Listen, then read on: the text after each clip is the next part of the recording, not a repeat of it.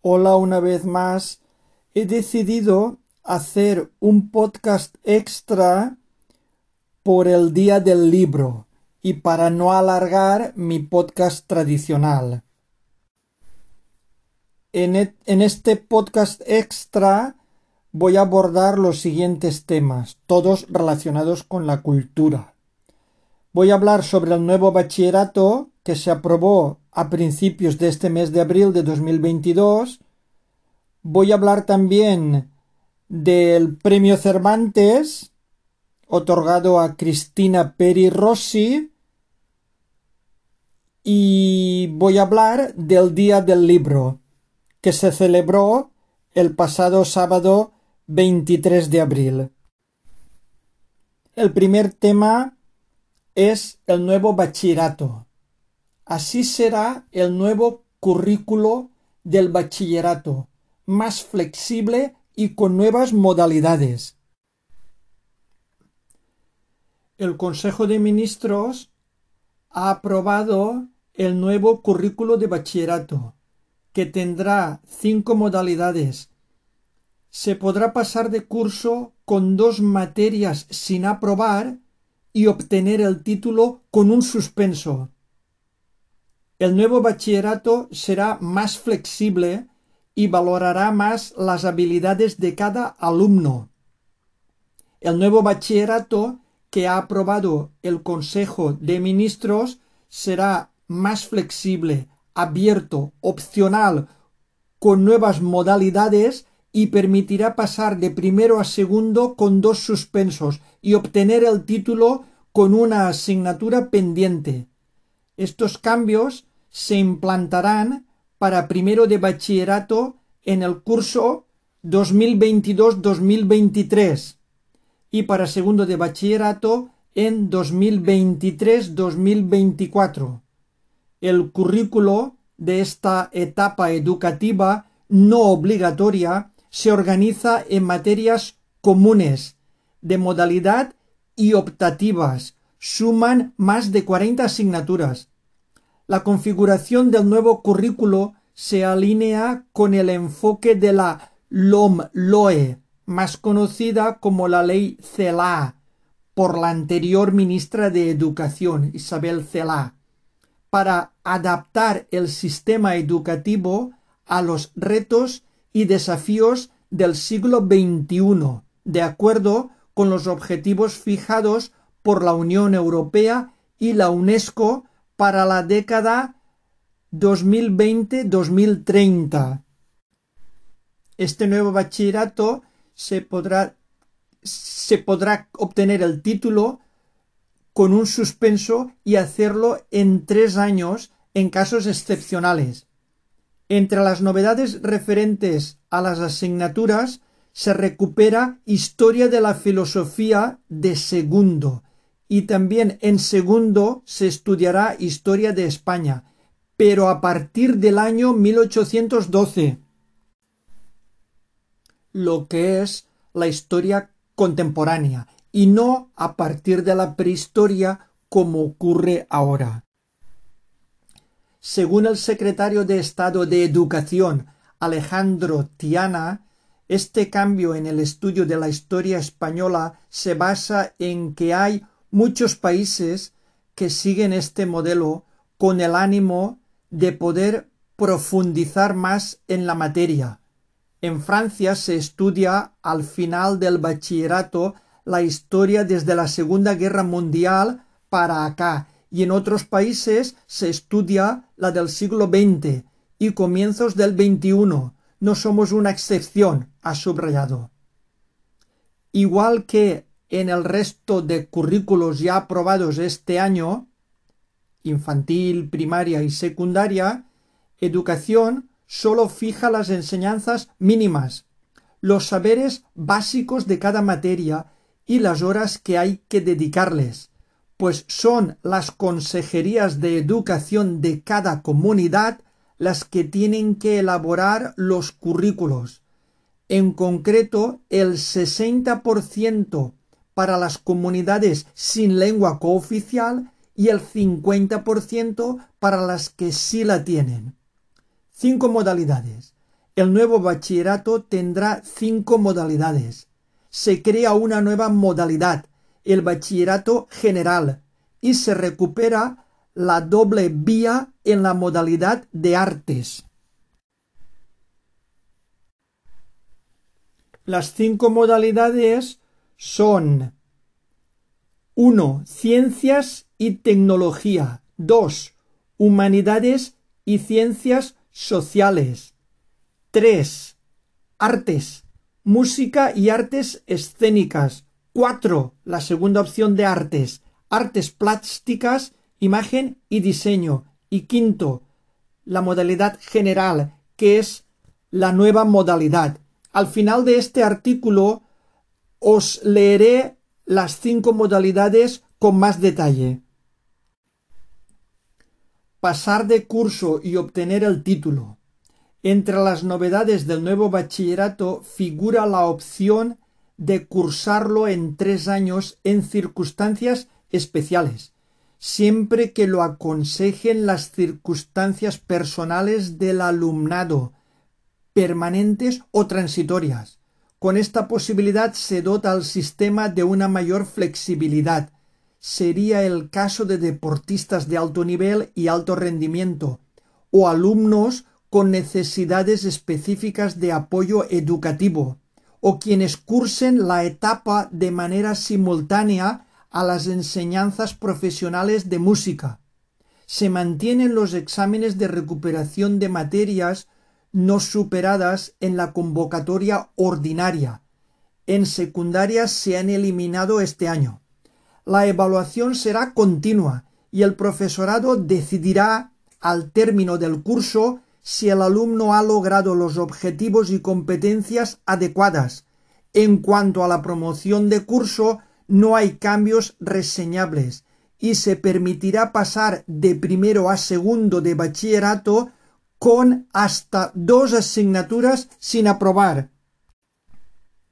Para ello, será obligatorio matricularse en segundo curso de las materias pendientes de primero y desarrollar las actividades de recuperación y evaluación que los centros organicen. Si al término del segundo curso el estudiante obtiene una evaluación negativa en algunas materias, puede optarse por volver a cursar solo las materias no superadas o por repetir el curso completo. Tal y como recoge la ley CELA, LOMLOE, el título podrá obtenerse desde otras enseñanzas y de modo excepcional se sacará con un suspenso, algo que ya ocurre desde hace décadas en la universidad. Para ello, el equipo docente debe considerar que el alumno ha alcanzado los objetivos y competencias del título, que no ha faltado de manera continuada y sin justificación a clase, y que la media aritmética de todas las materias de la etapa sea igual o superior a 5. Así, un alumno que haya aprobado todas las asignaturas excepto una podrá presentarse a la evaluación del bachillerato para el acceso a la universidad, que se reconoce por las siglas EBAU, si cumple dichos requisitos. Les hemos puesto condiciones. No es que se ahorre en una materia. No es eso en absoluto. Es que en determinadas condiciones puedan compensar, ha explicado Tiana ante las críticas, al tiempo que ha recordado que en el ámbito universitario esto ya es posible. Acotar el abandono escolar.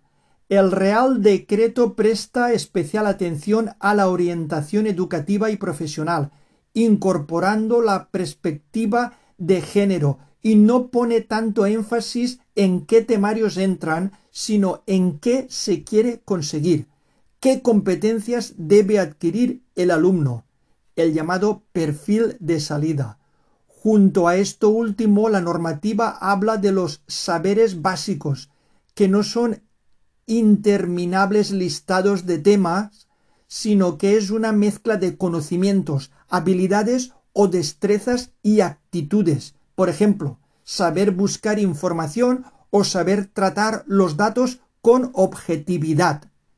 Uno de sus fines es acotar o reducir el abandono escolar de los más altos de la Unión Europea y alcanzar el objetivo europeo de que el 90% de los chicos consigan la titulación de esta etapa o de FP de grado medio, actualmente en torno al 70%, según ha recortado el secretario de Estado de Educación.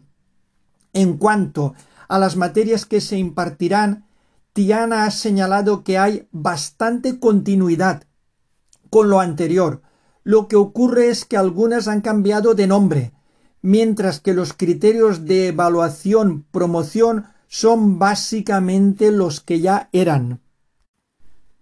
Voy a describir con más detalle las cinco modalidades de bachillerato. ¿Cómo son los cinco bachilleratos? Hay unas materias comunes. Estas son las materias comunes para el primer curso de bachillerato. Educación física, filosofía, lengua castellana y literatura 1 y si la hubiese, lengua cooficial y literatura 1, más lengua extranjera 1. En segundo curso de bachillerato, estas son las materias comunes. Historia de la filosofía, historia de España, lengua castellana y literatura 2 y si la hubiese lengua cooficial y literatura 2 más lengua extranjera 2. En ciencias y tecnología, en primer curso, matemáticas 1, biología, geología y ciencias ambientales, tecnología e ingeniería 1, dibujo técnico 1, física y química. En segundo de bachillerato, Matemáticas 2, Matemáticas aplicadas a las ciencias sociales 2, Biología, Geología y ciencias ambientales, Tecnología e Ingeniería 2, Dibujo técnico 2, Física y Química. En Humanidades y Ciencias Sociales, en el primer curso de bachillerato, Latín 1, Matemáticas aplicadas a las ciencias sociales 1, Griego 1, Economía, Historia del mundo contemporáneo, literatura universal, materia obligatoria de esta modalidad no cursada.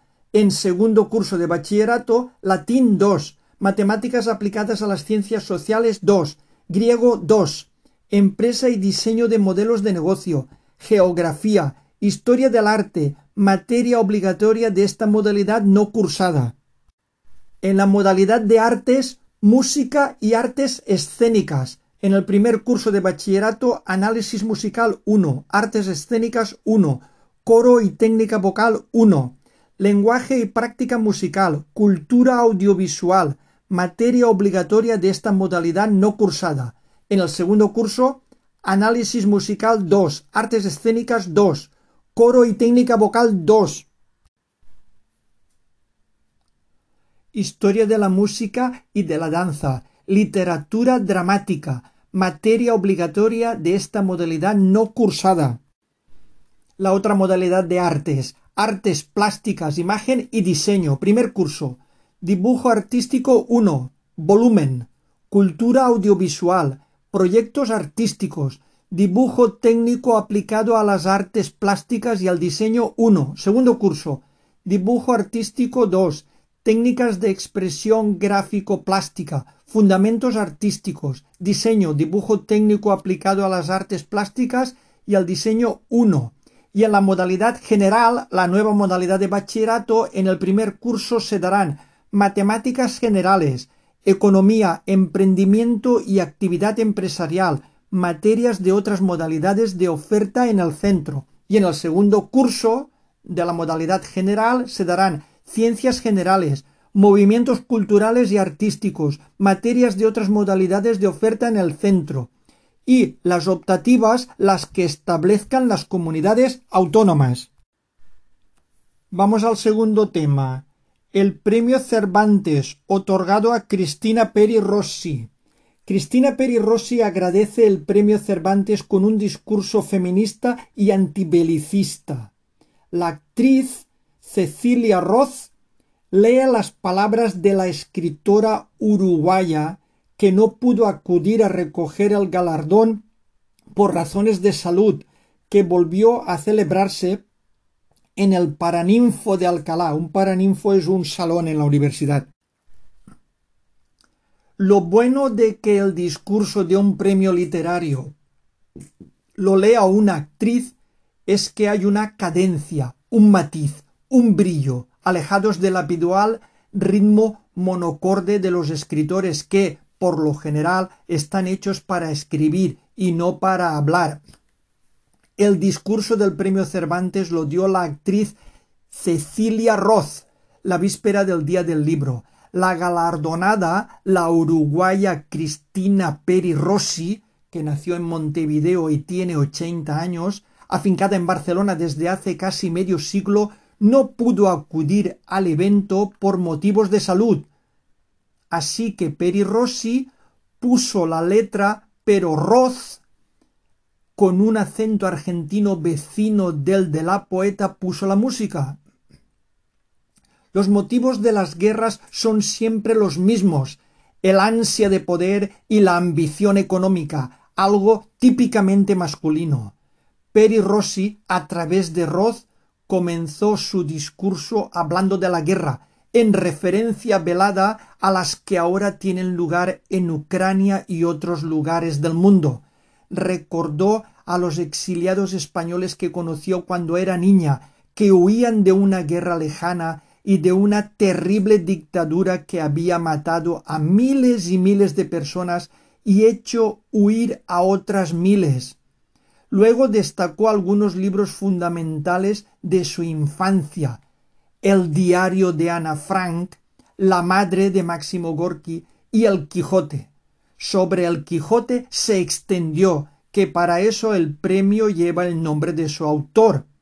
A la joven Peri Rossi le irritaba la locura de Alonso Quijano, porque pensaba que Cervantes ridiculizaba a su personaje para probarnos que la empresa de cambiar el mundo y establecer justicia era un delirio. Fue un discurso decididamente feminista, antibelicista y comprometido.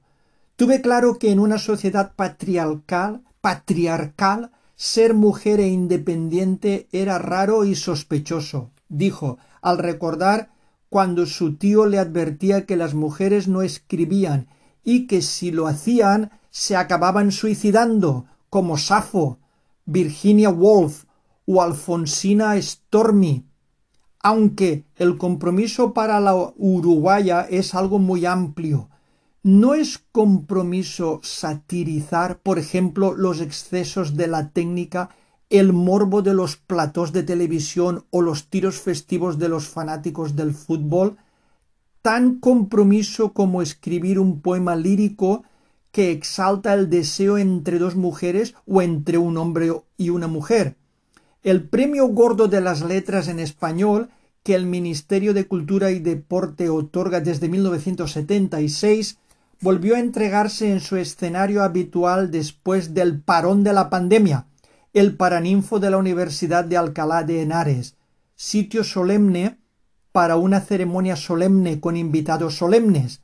Asistieron el presidente del gobierno Pedro Sánchez, el ministro de Cultura y Deporte Miquel Iceta, la presidenta de la Comunidad de Madrid Isabel Díaz Ayuso y una variopinta representación del mundillo literario. Esta vez no sólo ha podido celebrarse la ceremonia, sino que las mascarillas se batieron en retirada, lo que quiere decir que no estaban, no había mascarillas. Volvieron las narices y las bocas, y los rostros de los asistentes se mostraron en toda su extensión. El ministro IZ hizo un repaso por la biografía de la premiada, desde su nacimiento en Montevideo, en el seno de una familia de emigrantes genoveses, a su nutrida producción literaria y su amistad con Julio Cortázar, pasando por su decisión a los siete años de ser escritora o su exilio a España en 1971, escapaba de la dictadura uruguaya que perseguía sus libros y su nombre, dejando atrás sus conversaciones de café con Juan Carlos Onetti, que recibió el Cervantes en 1980, las clases en la cátedra de literatura comparada y un perro llamado Jack, en honor a Jack London.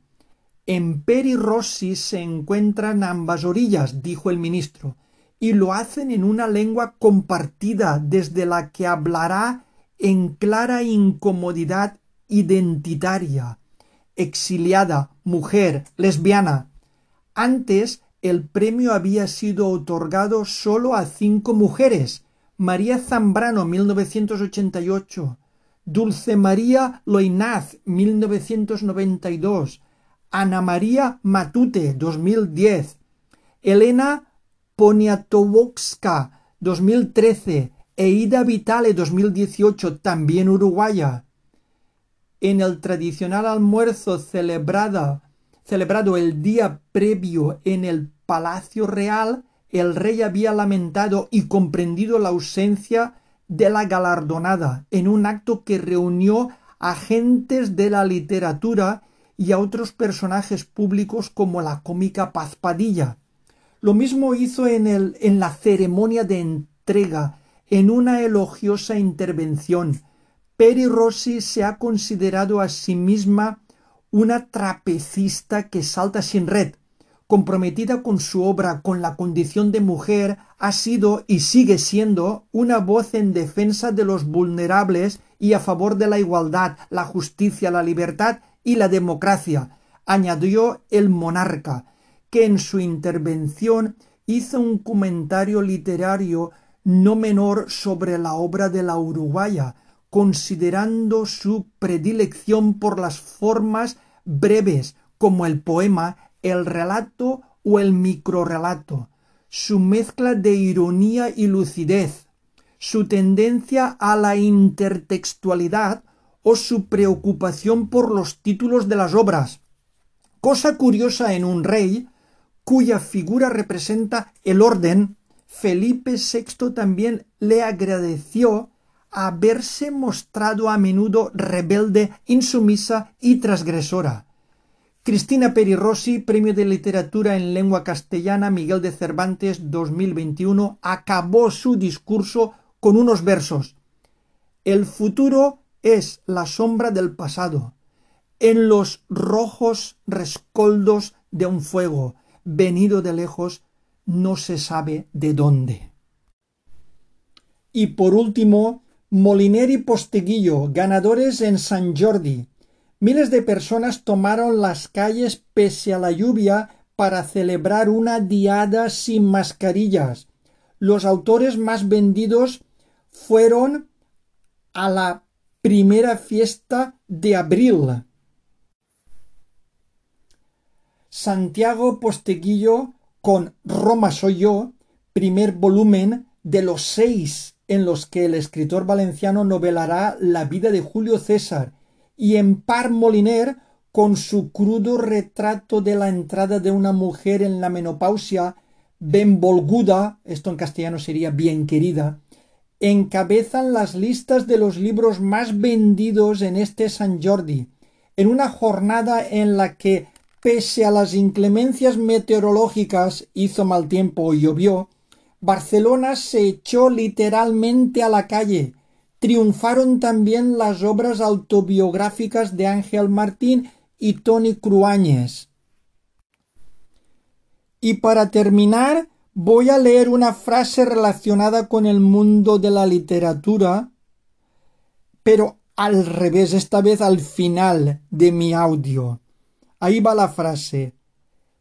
Leer sin reflexionar es como comer sin hacer la digestión. In English, reading without reflecting is like eating without digesting. La repito en español. Leer sin reflexionar es como comer sin hacer la digestión. Leed y reflexionad, pero disfrutad de lo leído también Adiós.